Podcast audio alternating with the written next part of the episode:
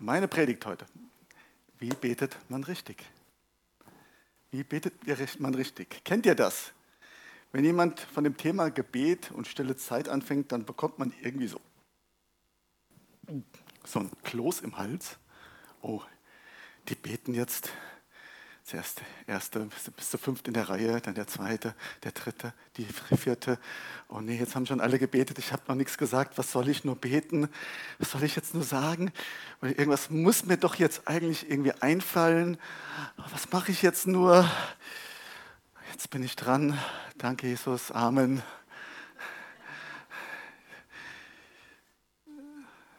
Kennt ihr nicht, ne? Dieses Gefühl, so was betet man nur in der Reihe. Aber oft ist es auch so, dass sich das zu Hause dann irgendwie so weiterspielt. Und ähm, wenn ich so ganz früh an mein Gebetsleben denke, dann komme ich, war das vielleicht so oder war so. Man weiß eigentlich, dass Gebet als Christ dazugehört, richtig? Also das ist das Wichtigste. Also äh, ich spreche mit Gott. Und es gibt eigentlich nichts Schöneres im Leben, als mit Gott zu sprechen. Und trotzdem ist das irgendwie angefochten. Und ähm, man weiß praktisch, dass es dazugehört. Und wenn man aber dann so auf ein, sein eigenes Leben schaut, dann denkt man sich, hm, naja, so viel rede ich, bete ich ja eigentlich mit Gott gar nicht. Und ähm, das ist doch eigentlich viel zu wenig. Und dann hat man irgendwie ein schlechtes Gewissen und ähm, hat das Gefühl, kein guter Christ zu sein. Und ja, dann nimmt man nicht eine stille Zeit, so eine Stunde bin auch gespannt, jetzt, das muss jetzt nicht die Hand heben, aber kennt ihr das? Man nimmt sich eine Stunde Zeit. Jetzt bete ich immer eine Stunde und dann sind zwei Minuten vorbei, drei Minuten, vier Minuten, fünf Minuten. Das ist aber gar nicht so, wie Gott es eigentlich geplant hat. Da kommen wir jetzt hin. Ja, da kommen wir gleich dazu. Es sind auch die falschen Beweggründe. Man versucht irgendwas zu erreichen, irgendwas zu erfüllen, um irgendwie ein guter Christ zu sein. Aber das ist totaler Quatsch. Man muss da keine Punkte sammeln. Davon sind wir erlöst. Dann geht es gar nicht. Also auch wenn ich mit meiner Frau zusammensitze und ähm, nur mit einem Date habe und es geht nur darum, irgendwie ja, ähm, ein besserer Ehemann zu sein oder so, das, das ist doch auch nicht, oder? Es geht ja darum, schöne, kostbare Zeit zusammen verbringen und nicht Punkte zu sammeln. Tja, und dann kommt man irgendwie zusammen und beim Betet zusammen und man hat das schon das Gefühl, man kann nicht gut beten und dann sitzt man da und irgendwie, naja, und dann kommt der Gedanke, ich kann nicht beten. Ich bin kein guter Beter, ich höre auch nichts, ich kann Gottes Stimme nicht hören. Das führt dazu, dass man total blockiert und ja, man erlebt den Herrn nicht und wisst ihr, was dann passiert? Man hört auf zu beten. Und das war es dann früher oder später mit dem Christenleben tatsächlich. Oder, also es ist die eine Variante, das war es mit dem Christenleben, oder man wird halt ein tja, trauriger Christ, weil man Gott nicht erlebt. Und so soll es definitiv nicht sein. Und so sah das bei mir früher ein bisschen also schon aus. Bin zum Glück da rausgekommen.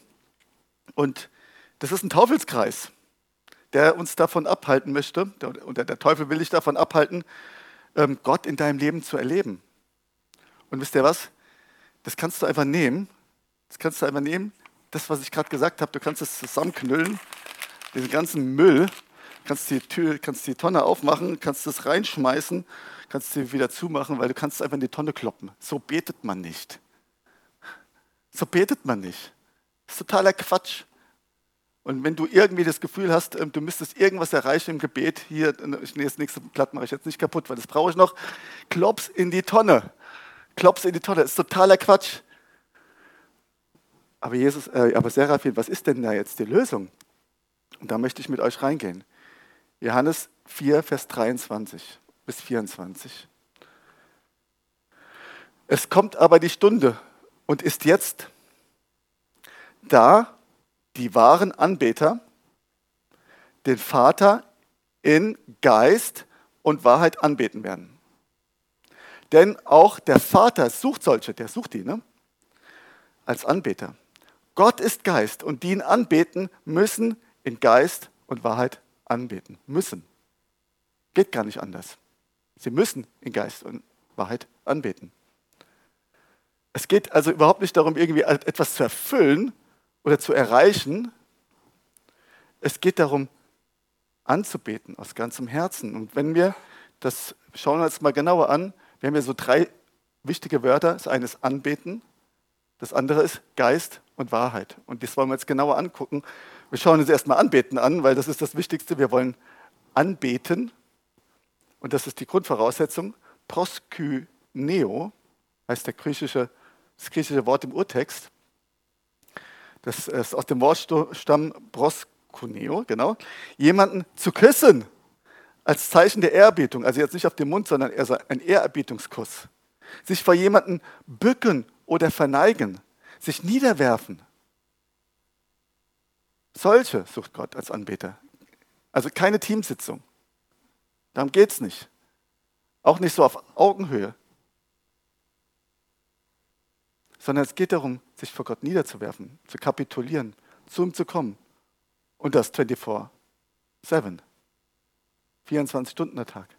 Sieben Tage die Woche. Mit einer Haltung zu kommen, ich möchte das tun, was du möchtest, Herr. Was du von mir möchtest, dass ich es tue.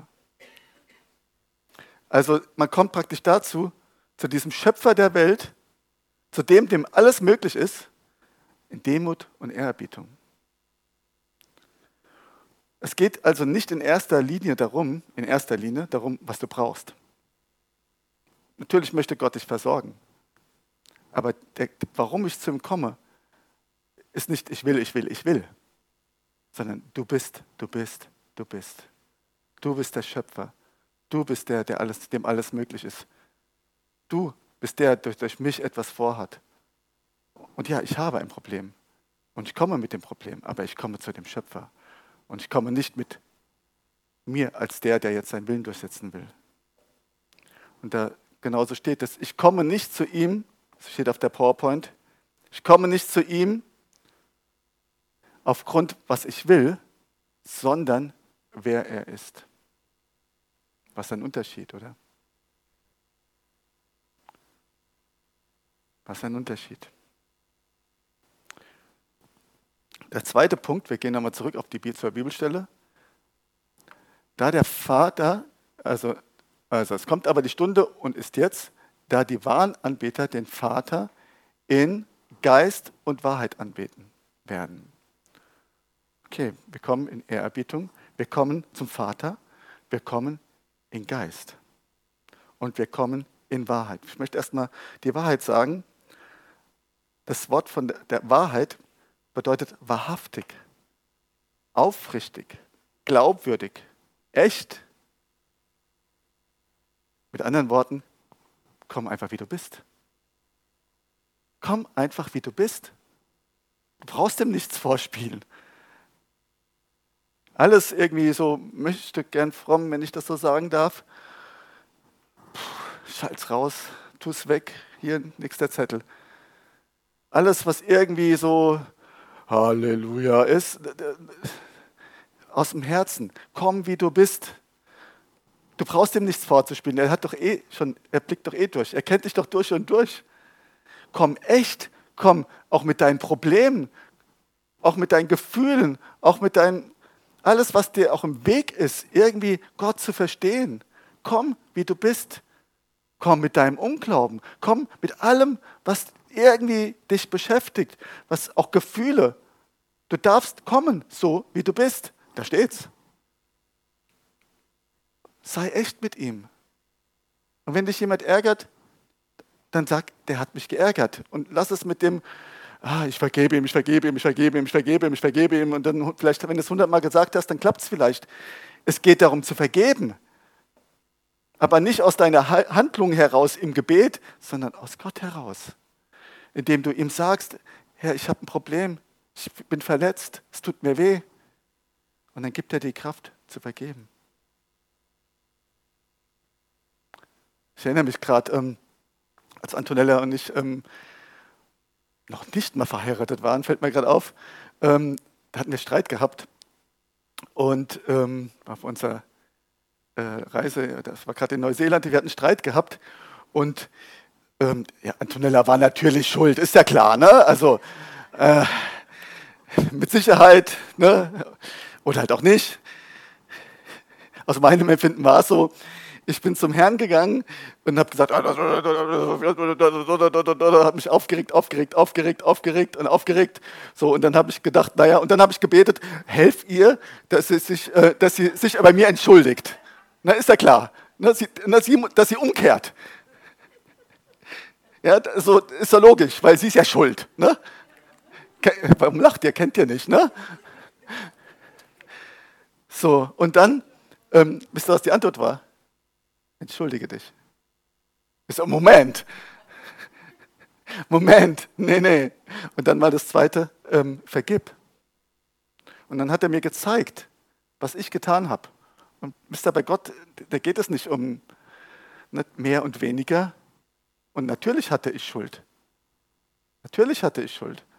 Und es ging darum, meins zu klären. Er hat mir gezeigt, was ich falsch gemacht habe. Er hat mir gezeigt, wo ich Antonella ähm, äh, verärgert habe. Und dann bin ich hingegangen und ich war der Erste, der sich entschuldigt hat, eine Entschuldigung gesagt.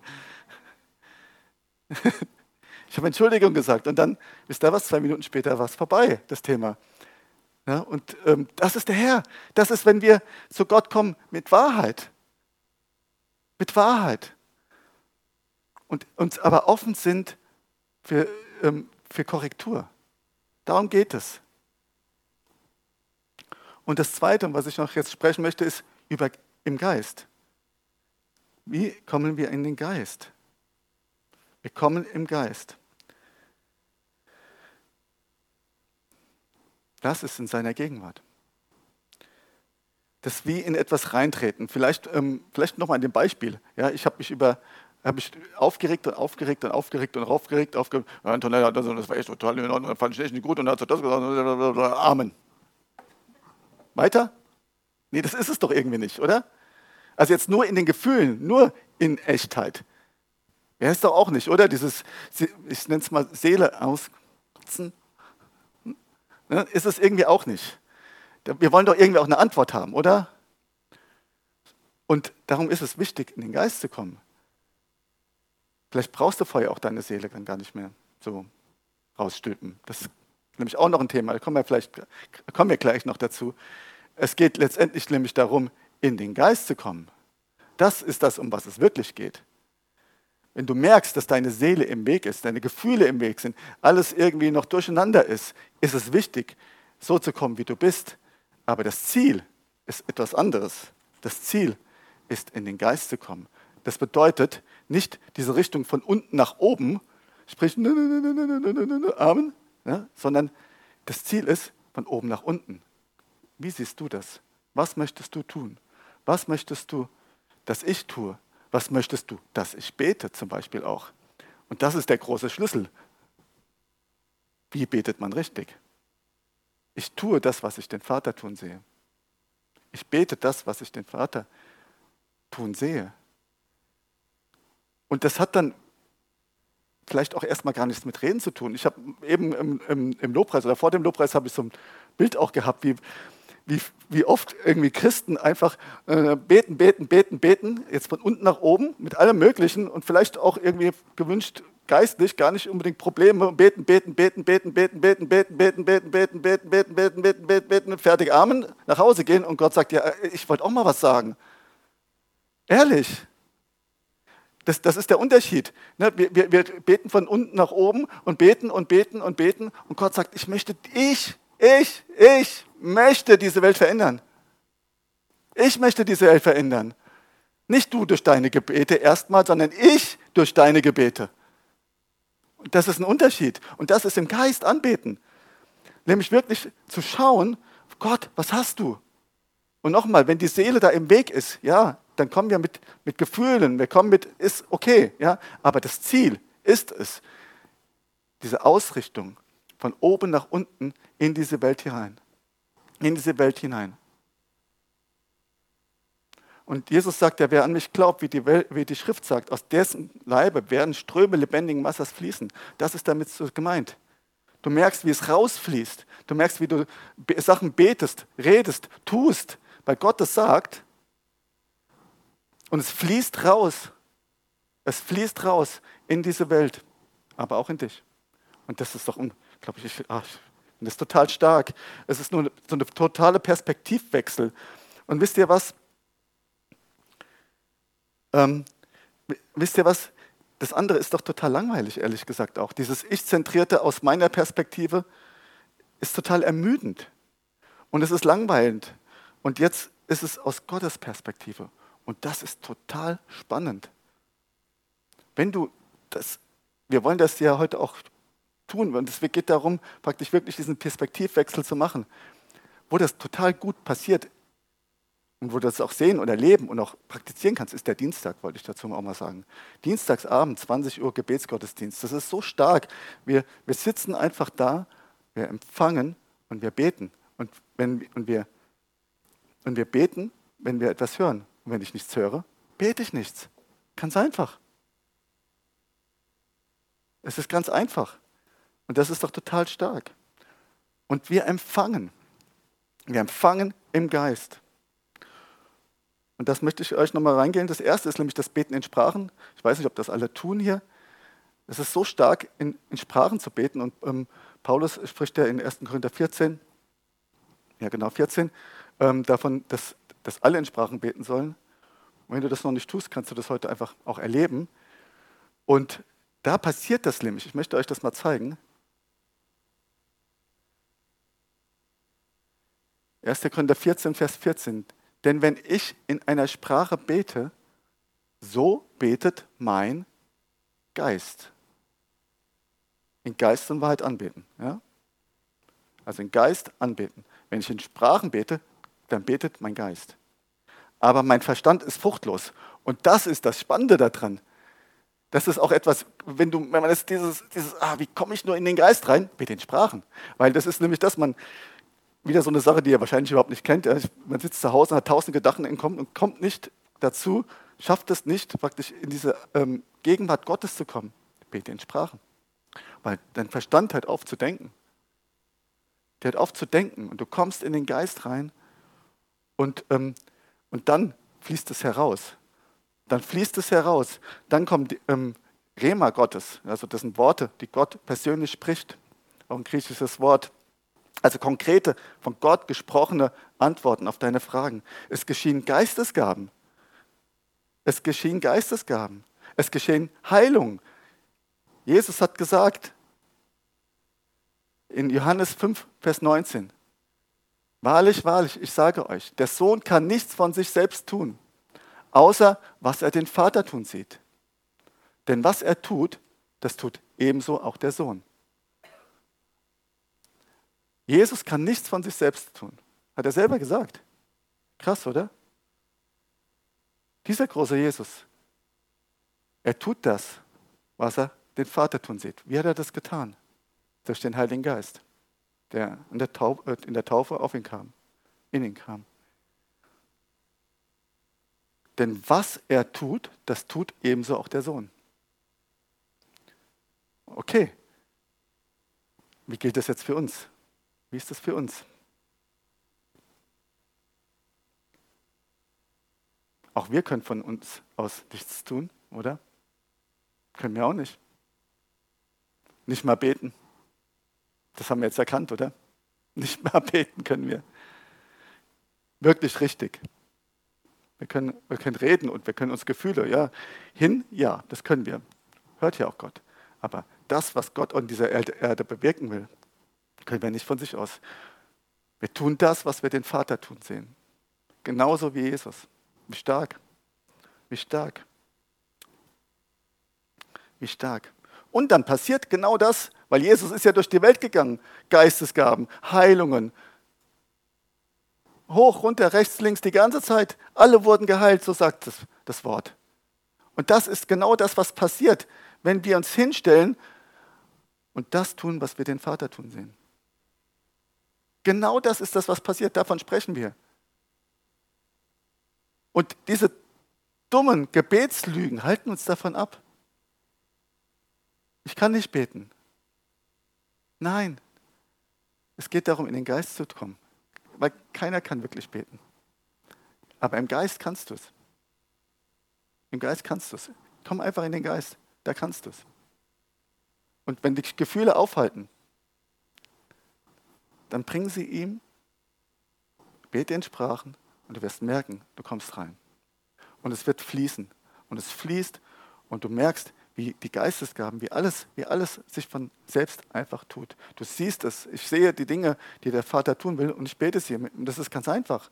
Das ist gar keine große Sache.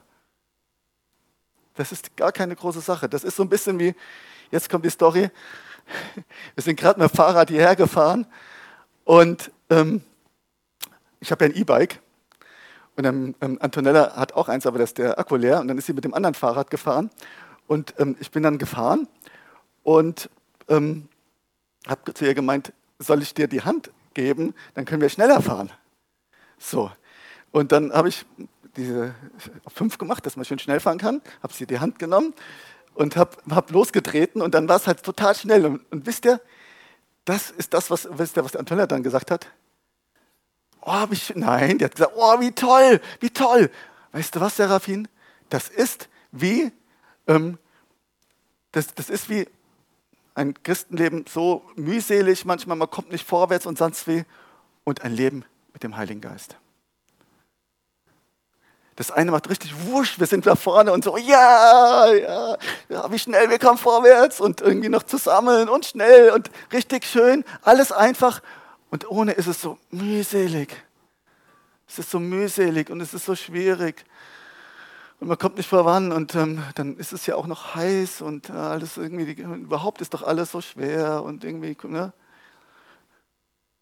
Und dann merkst du, wie praktisch ja die Power kommt die Kraft kommt, dynamisch.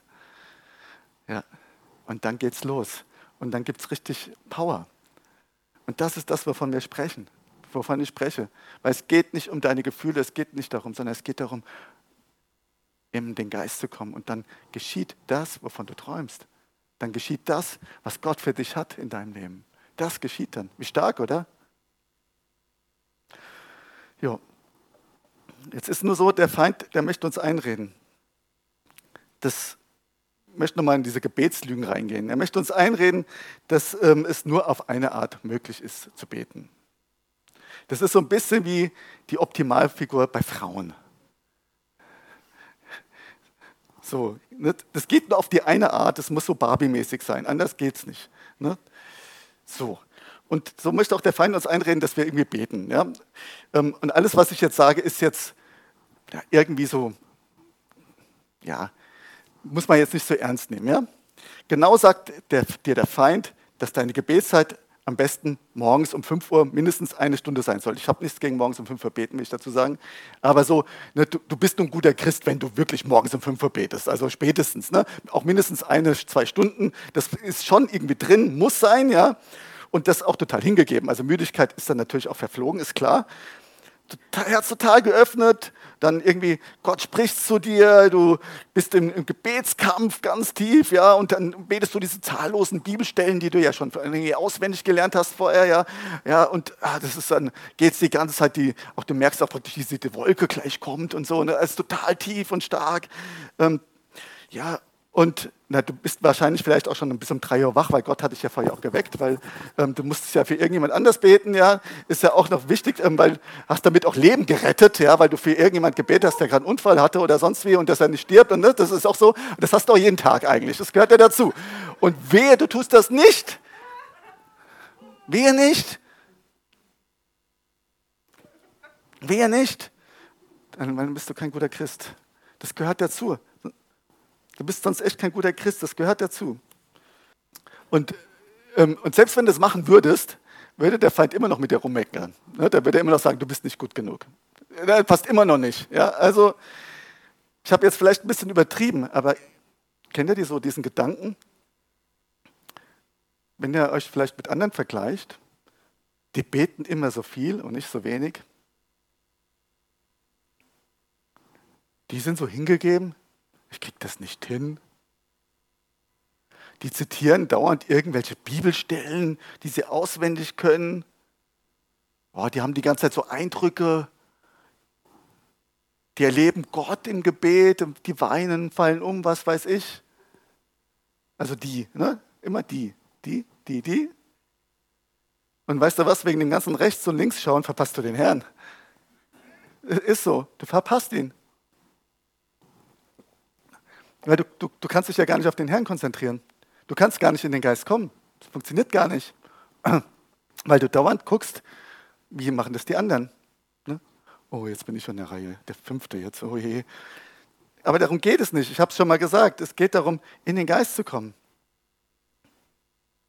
Und ne, es ist wichtig, sich in dem Alltagsstress ähm, speziell Zeit für den Herrn zu nehmen. Da, ne, das will ich einfach nochmal sagen.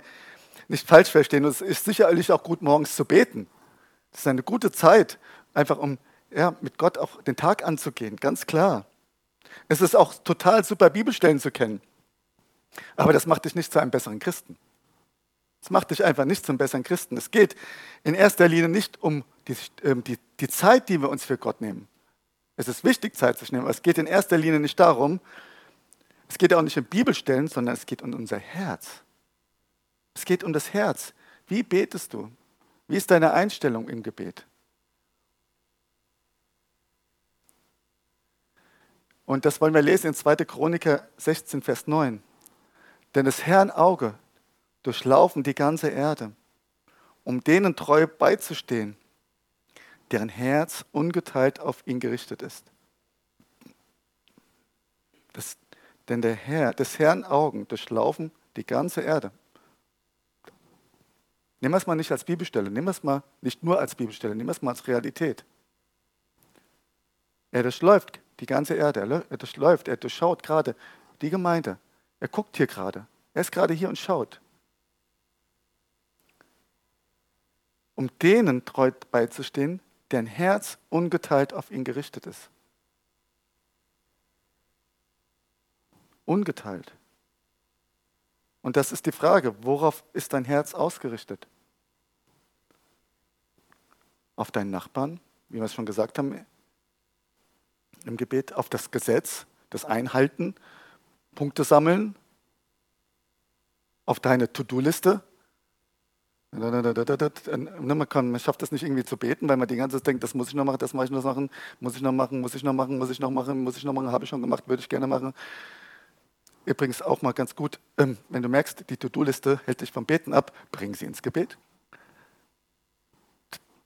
Bring sie ins Gebet.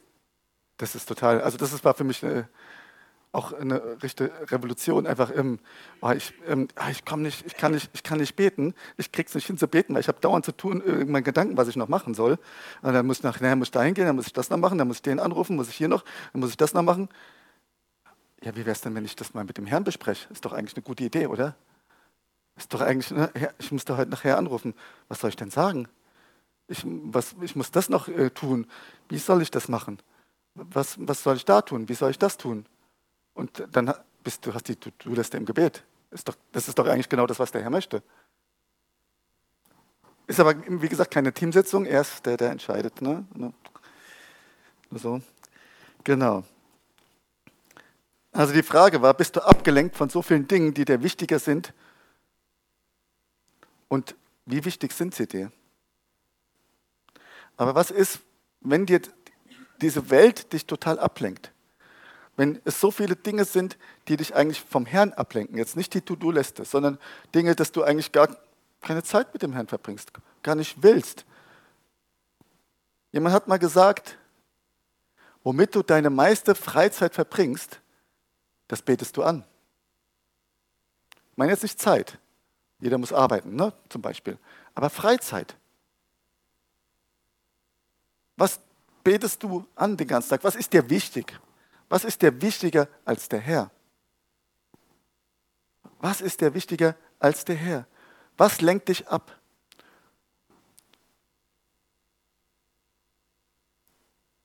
Weil der Herr durchläuft die ganze Erde, um denen treu beizustehen, deren Herz ungeteilt auf ihn gerichtet ist.